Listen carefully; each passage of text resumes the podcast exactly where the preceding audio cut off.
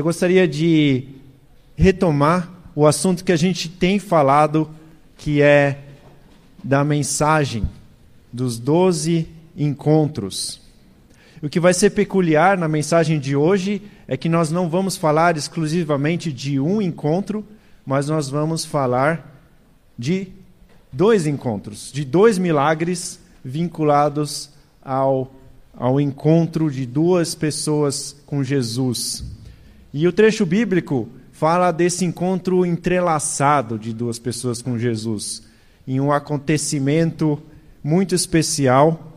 E o que eu queria refletir com os irmãos, com as irmãs, é um pouco mais sobre o que fez essas pessoas chamarem a atenção de Jesus e experimentarem algo muito especial, que foi a salvação num, num aspecto físico, além, claro, do aspecto espiritual.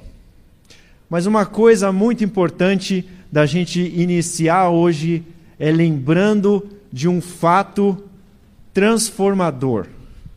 A Igreja de Cristo é o reino de Jesus.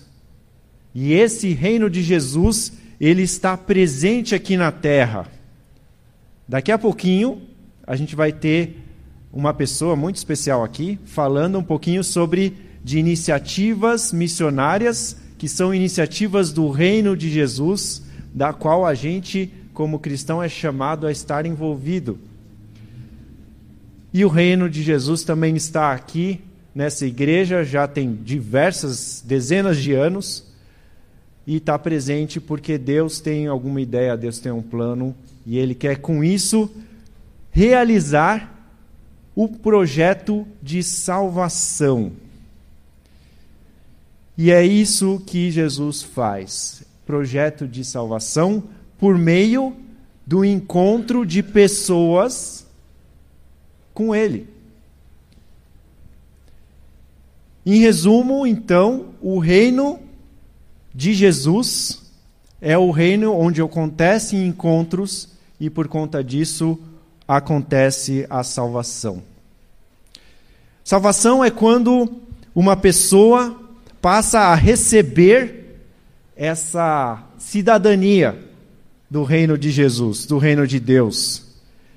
E essa cidadania então permite que a pessoa tenha a capacidade de se relacionar com Deus de uma forma especial, de uma forma diferente, de escutar Deus falar através da palavra, de olhar para a palavra de Deus e conseguir, de alguma forma, através do poder do Espírito Santo, ser convencido e ser transformado por aquilo que está escrito. E também ser usada por Deus de diferentes formas. Da forma com a, com a nossa própria identidade, da identidade daquela pessoa, pode também agir e atuar no reino de Deus para fazer esse reino de Jesus crescer e expandir. Acontece que nós vivemos uma fase de transição. Em parte, o reino de Jesus já está instaurado. Jesus já veio, já morreu na cruz, mas em parte ele ainda não foi instaurado de forma, forma plena. Isso vai acontecer quando Jesus retornar. E futuramente, então, quando Jesus retornar, o nosso relacionamento com o próprio Deus não vai ter mais chiado, não vai ter mais interferência, né? A barrinha lá do, do, do nosso celular de contato com Deus vai estar sempre cheia, né? Nossa conexão vai estar cheia e plena com o próprio Deus. A pessoa então que vive pela fé, que é cristã, que se que foi transformada pelo próprio Jesus, vai então ser plenamente liberta do pecado quando Jesus voltar. Vai ser plenamente liberta do poder da morte. Vai receber a vida eterna e vai poder conviver com Deus no céu. E é por isso que muita gente diz que aqueles que estão mortos, na verdade, aqueles cristãos que estão mortos, na verdade, eles ainda só estão dormindo. Porque é só uma questão de Jesus chegar que eles vão acordar de novo. E Deus então vai restabelecer a pessoa por completo. Esse é um aspecto da salvação futura, do reino que está por vir. Mas também existe o aspecto da nossa salvação agora, presente. Só que essa salvação presente, ela atua em nós de uma forma parcial. Em algumas pessoas vai atuar de uma forma mais evidente, em outras pessoas vai atuar de uma forma menos evidente, mas uma coisa é fato: ela acontece é, de uma forma transformadora no nosso interior. Por isso eu quero reforçar a ideia de que a salvação em Jesus, ela tem muito a ver com relacionamentos. Ela tem muito a ver com o encontro do cristão com Jesus. Tanto daqueles que tiveram o privilégio de conhecer Jesus pessoalmente, e isso foi relatado na Bíblia, quanto aquelas pessoas que ainda hoje têm um encontro verdadeiro e transformador com a fé cristã. Jesus foi um homem de encontros. Ele conviveu com pessoas e se tem alguém que foi totalmente voltado para pessoas, esse alguém se chama Jesus. E essa missão então de Jesus, de oferecer o caminho para um relacionamento nosso com o próprio Deus, ela então é essa missão transformadora da salvação. Essa salvação que quem conviveu com Jesus era algo muito presente, muito real. Mas hoje ainda é algo muito presente e muito real. Jesus falou em Lucas 19, 10: Pois o filho do homem, que era ele mesmo, veio buscar e salvar aquele que estava perdido. E perdido aqui significa aqueles que estão correndo o risco de permanecerem, de perecerem, de permanecerem no pecado, e também aqueles que precisam ser resgatados. Uma ilustração simples de uma pessoa perdida, talvez nos dias de frio aqui é um pouquinho mais difícil da gente imaginar, mas assim, nos dias de calor, né, na praia, seria aquele banhista que toma banho, tá lá na praia, fala assim: "Eu vou, eu vou para o mar". Só que ele talvez faz isso de uma forma inconsequente, porque ele não reparou que aquela praia que ele está não é uma praia própria para se nadar. Não reparou na placa que tem na praia é, colocada dizendo né, risco de afogamento. Mas mesmo assim, ele entra lá na água porque ele quer se aproveitar do momento tão especial no mar. E aí vem um salva-vidas. Esse salva-vidas olha para aquele homem, olha para aquela situação e começa a acenar. Começa a apitar, né? E aí, por algum motivo, esse banhista, ele não escuta, ele não dá bola, ele não repara que aquele salva-vidas está chamando atenção. Então, o salva-vidas passa a olhar fixamente para aquele banhista. E ele repara que aquele banhista dá uma primeira afundada. E aí, quando esse banhista reaparece, ele levanta a mão pedindo ajuda. E é aí então que o salva-vidas entra em ação. Ele corre para o mar e ele faz de tudo para resgatar aquele que estava se perdendo, que estava se afogando. Então o salva-vidas pega esse banhista, traz de volta para o mar, traz de volta para a margem e o coloca em terra firme. E essa ilustração que eu estou fazendo aqui com vocês, essa, esse exercício de imaginação, é para a gente fazer a correlação de que Jesus é esse salva-vidas.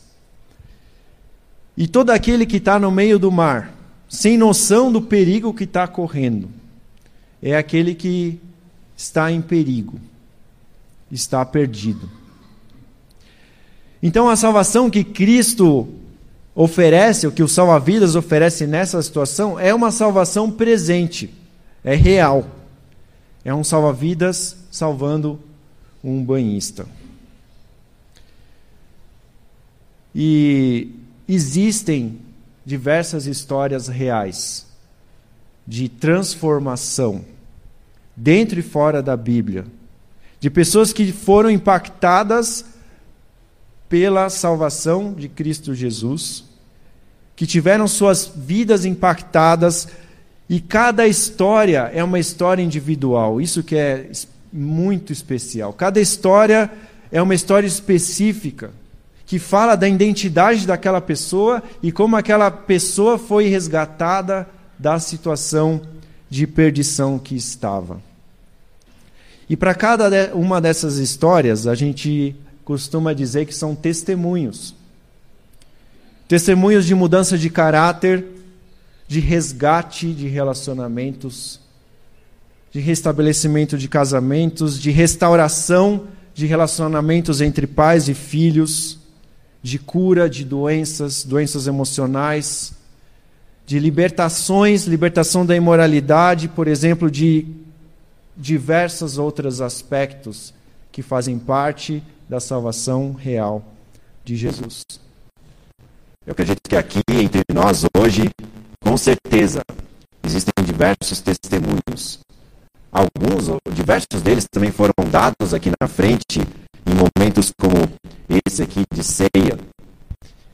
Inclusive, se você tem um testemunho que você quer compartilhar, pode procurar um dos irmãos do conselho para compartilhar, que vai ser uma alegria poder escutar o que Deus fez na sua vida e podemos pensar também em compartilhar esses testemunhos no momento do nosso repartir do pão aqui que nós vamos ter. Bom, esse foi o início da nossa reflexão e vamos então ao texto bíblico, porque hoje a gente vai então estar falando do testemunho de salvação de duas pessoas. Existem três relatos bíblicos que falam dessas duas pessoas Hoje nós vamos ler o relato bíblico de Mateus, no capítulo 9, versículos 18 a 25. Se você não trouxe sua Bíblia, você pode acompanhar na capa do boletim. Então ela diz assim, versículo 18, capítulo 9 de Mateus. Falava ele ainda quando um dos dirigentes da sinagoga chegou, ajoelhou-se diante dele e disse: Minha filha acaba de morrer Vem e impõe a tua mão sobre ela, e ela viverá. Jesus levantou-se e foi com ele, e também os seus discípulos. E nisso, uma mulher que havia 12 anos vinha sofrendo de uma hemorragia, chegou por trás dele e tocou a borda do seu manto. Pois dizia a si mesma: Se tão somente eu tocar em seu manto, ficarei curada. Voltando-se Jesus, a viu e disse: Ânimo, filha, a sua fé a curou. E desde aquele instante a mulher ficou curada. Quando ele chegou à casa do dirigente da sinagoga e viu os flautistas e a multidão agitada, disse: Saiam! A menina não está morta, mas dorme. Todos começaram a rir dele. Depois que a multidão se afastou, ele entrou e tomou a menina pela mão e ela se levantou. Muito bem. Esses dois relatos entrelaçados de milagres têm a ver então com a salvação que Jesus traz por meio do seu reino. podemos ler esses mesmos milagres entrelaçados nos trechos de Marcos, capítulo 5, versículo 21 a 43, e Lucas, capítulo 8, versículos 40 a 46. E o teólogo George Led, no livro sobre teologia do, do Novo Testamento, ele diz o seguinte a respeito dessa salvação que Jesus traz. Eu vou ler aqui. A presença da salvação messiânica também é observada nos milagres de cura que Jesus realizou, em cuja descrição foi usada pela palavra grega que significa salvar. Então, milagre e salvação são conceitos muito ligados no Novo Testamento. A presença do reino de Deus em Jesus significava que a libertação da hemorragia poderia acontecer e até mesmo a libertação da própria morte. Led também afirma um pouquinho mais à frente que os feitos de Jesus foram considerados como garantia da vinda do reino escatológico, do reino futuro, que no final significará a imortalidade do corpo. O reino de Deus preocupa-se não somente com as almas dos homens, mas com a salvação do homem em sua totalidade. E aqui ele está falando do homem como humanidade, né? Homens e mulheres. Então, esses dois personagens desse trecho bíblico que a gente leu, a mulher com hemorragia e também esse dirigente da sinagoga chamado Jairo. Eles tiveram o privilégio de conhecer Jesus pessoalmente e experimentaram o resgate que o reino de Jesus pode promover. Mas esse resgate essa salvação precisou de uma iniciativa por parte deles. A iniciativa de expressarem a fé deles. E é isso que esses dois personagens tiveram em comum. E é por isso que a história deles está entrelaçada. E é interessante que Mateus e Marcos relatam o pensamento da mulher e também a fala de Jairo. Em Mateus 9, 21 e Marcos 5, 28, é praticamente o mesmo texto. A mulher, o texto fala do pensamento da mulher. Ela pensa assim: se eu tocar o seu manto, ficarei pura. No outro trecho, ficarei curada. Em Mateus 9, 18, Marcos 5, 23, Jairo diz para Jesus que se Jesus impôsse as mãos sobre suas, sua filha, ela viveria novamente.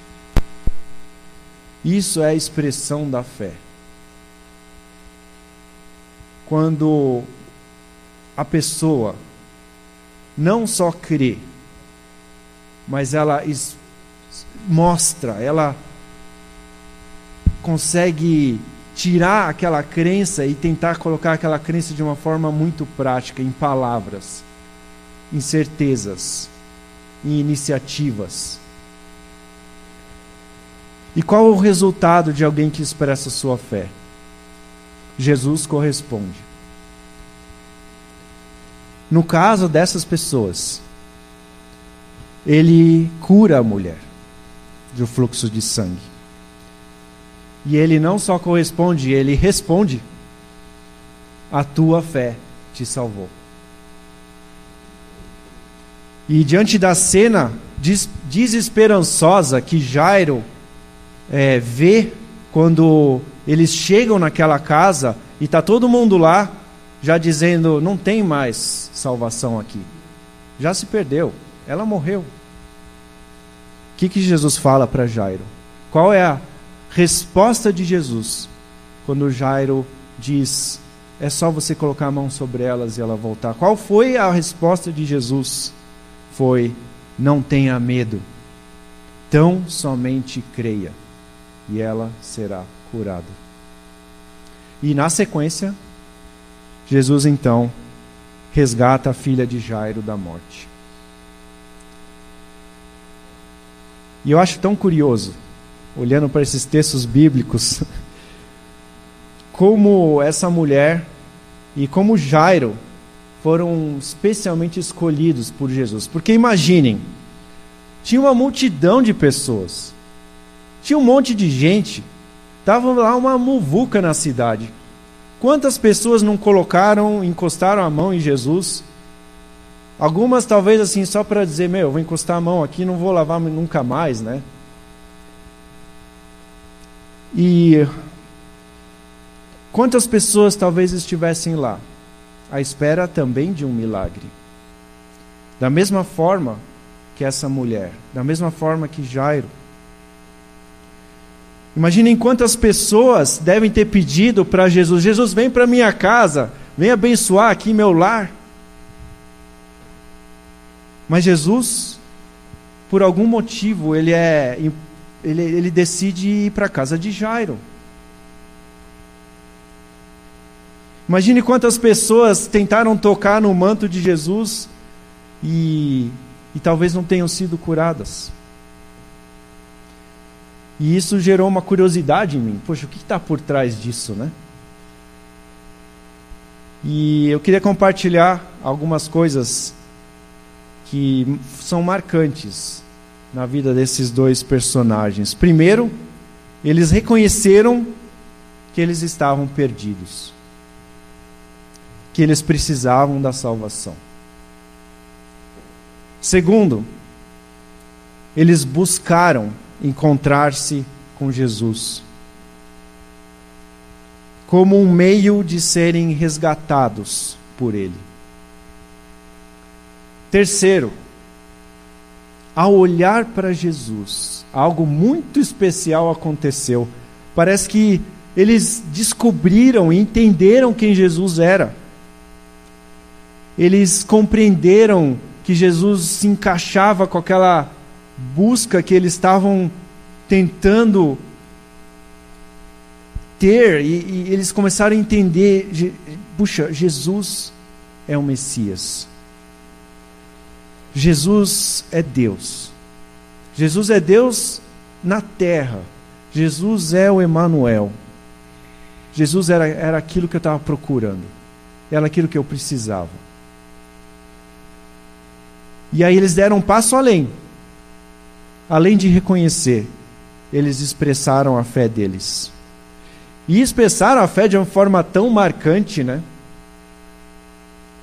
Deus, Jesus fala assim: Meu, saiu poder de mim. Por quê? Porque esses dois tiveram a certeza da salvação que Jesus poderia trazer para a condição que eles estavam passando. Jesus então corresponde a essa expressão de fé. Para cada um foi diferente. Para cada um foi de uma forma especial. Mas então foi necessária essa expressão da fé. Foi necessária essa iniciativa vamos dizer assim, espiritual. A resposta de Jesus para esses dois casos também foi muito especial, foi um milagre do qual eles esperavam. E esses milagres, por mais importantes ou impressionantes que tenham sido, não foram considerados um fim em si mesmo mais rele relevante do que a cura da hemorragia daquela mulher, mais relevante do que a ressurreição daquela criança, Talita, era o fato de que Jesus estava começando a implantar o reino de salvação dele. Então essa mensagem, essa boa notícia, esse evangelho que foi anunciado pelo próprio Rei, pelo Rei Jesus, o Deus conosco. Esse anúncio ocorreu por meio de diversas frentes, e uma delas foi sim a frente do milagre. Tiveram outros sinais, outras maravilhas, mas qual era a coisa especial desse reino de Jesus? É que eram pessoas comuns sendo transformadas. E essas pessoas testemunhavam para outras pessoas. Eu fui transformado. Minha vida mudou. Olha o que aconteceu comigo.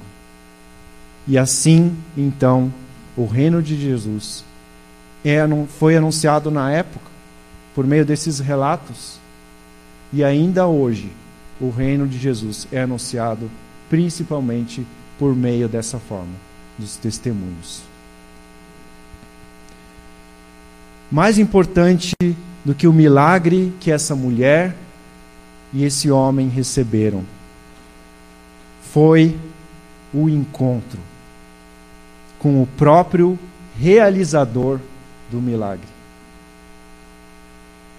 A cura da enfermidade física da mulher, a volta da filha de Jairo, são uma evidência muito forte e marcante de algo que aconteceu interiormente na vida dele, desses dois, que é a salvação espiritual deles.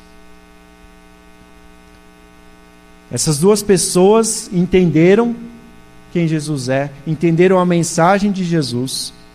Por meio da fé, elas expressaram essa, essa mensagem de transformação que Jesus pode, pode fazer e fez na vida delas.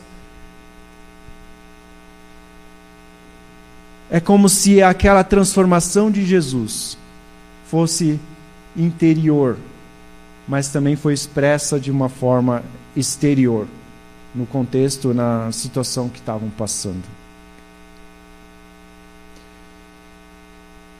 Reconhecer quem Jesus é e do que ele é capaz é resultado de um encontro autêntico com ele.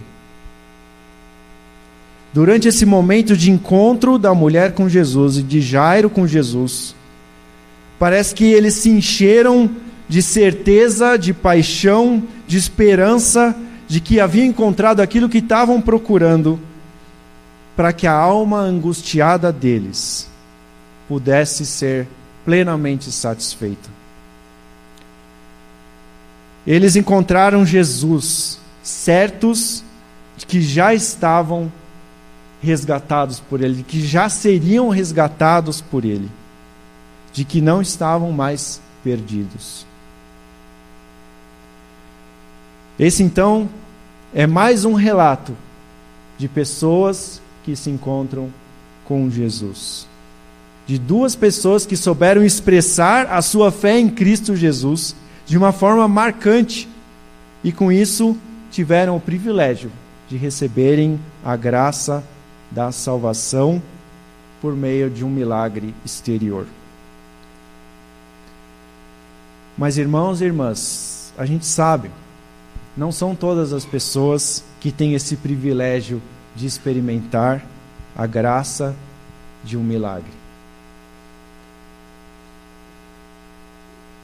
Na nossa fé, na nossa caminhada de fé, muito do que a gente passa, às vezes não são coisas exteriores tão intensas e fortes muito do que a gente passa podem ser dificuldades, podem ser situações complicadas. Mas ainda assim, a gente pode experimentar a transformação e a presença de Jesus como resultado do nosso encontro com Ele. E foi assim que aconteceu com a minha mãe, a Celina. Foram seis anos de luta contra o câncer.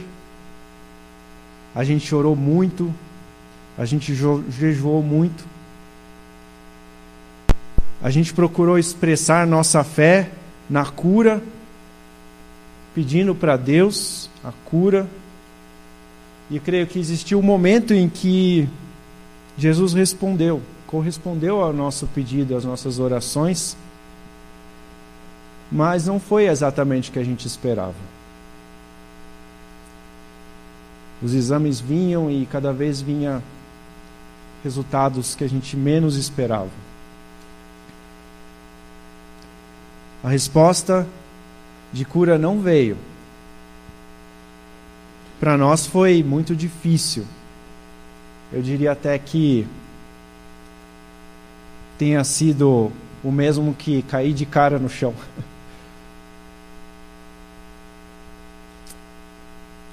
Mas olhando para essa situação do que a gente passou como família, eu, meu pai, minha irmã, parece que tinha alguma coisa mais importante, que era a nossa salvação interior. A certeza da salvação da Celina. Essa certeza existia e, e vocês sabem disso, como igreja, principalmente as mulheres, né? A certeza de que ela teve um encontro com Jesus. Esse encontro foi marcante a ponto de quem estava do lado era influenciado.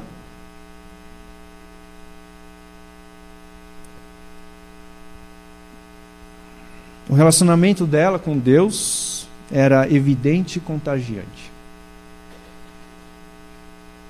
E a doença não mudou esse fato, só confirmou. Pessoalmente, eu senti muita dor com a partida dela. Foi um marco para mim. Mas isso também não mudou a minha certeza de salvação. Não mudou a certeza de salvação do meu pai, nem da minha irmã. Eu tive uma fase bem difícil sete meses depois, parece que foi o momento mais marcante assim, junto com outros é, é, eventos que aconteceram, Aí eu fui lá para o fundo do poço emocionalmente. E lá no fundo eu pedi para que Deus mudasse meu coração. E desde lá ele tem me conduzido por caminhos que eu não, não imaginava. Hoje eu posso dizer que eu estou bem melhor. Hoje eu tenho a certeza também que era só assim uma coisa mais assim, é, ah, tá lá na Bíblia, né? Que a gente vai encontrar ah, novamente aquelas pessoas que se foram. Mas hoje eu tenho uma certeza bem mais profunda em relação a isso. Eu realmente tenho certeza de que minha mãe está dormindo. E que ela está mais perto do encontro com Jesus real, né? Do que nós aqui. E é isso, queridos. A salvação de Jesus, ela é futura, sim, mas ela também é muito presente.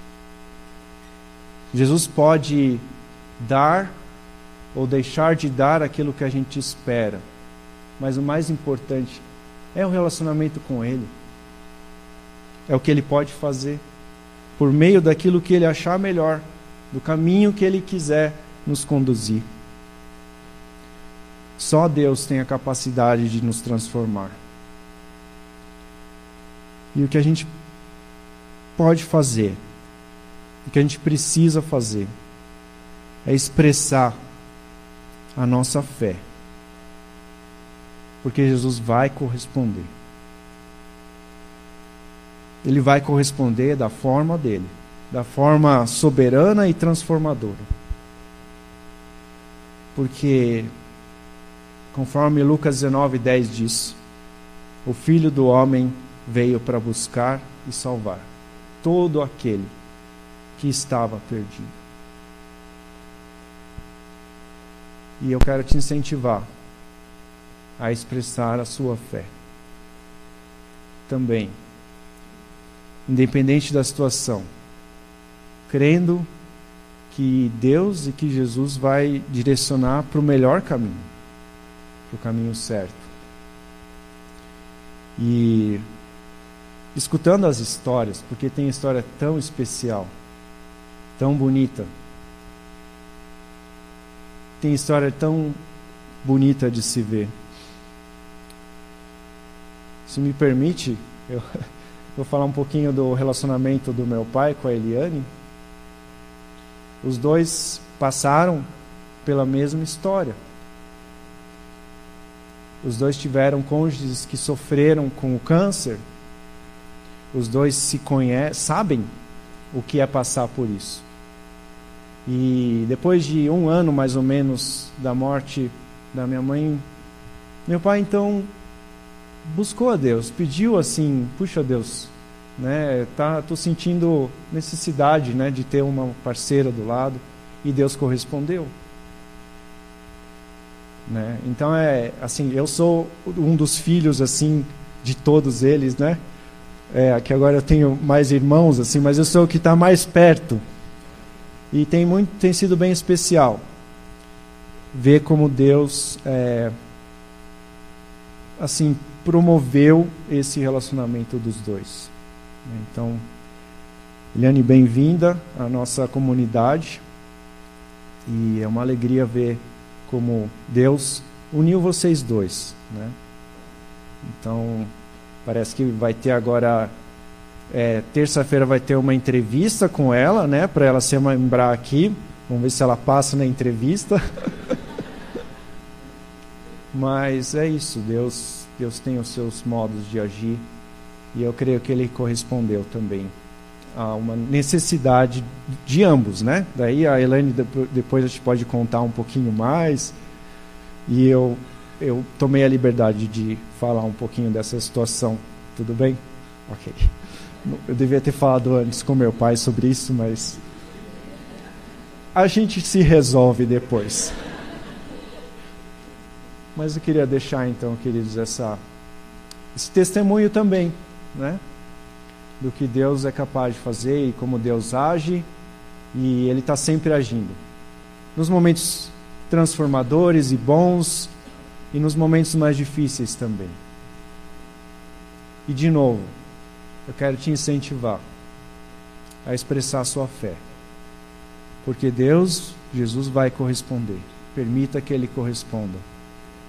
Que coisas muito especiais podem e vão acontecer mas é importante que você tome esse passo de, de fé. Amém?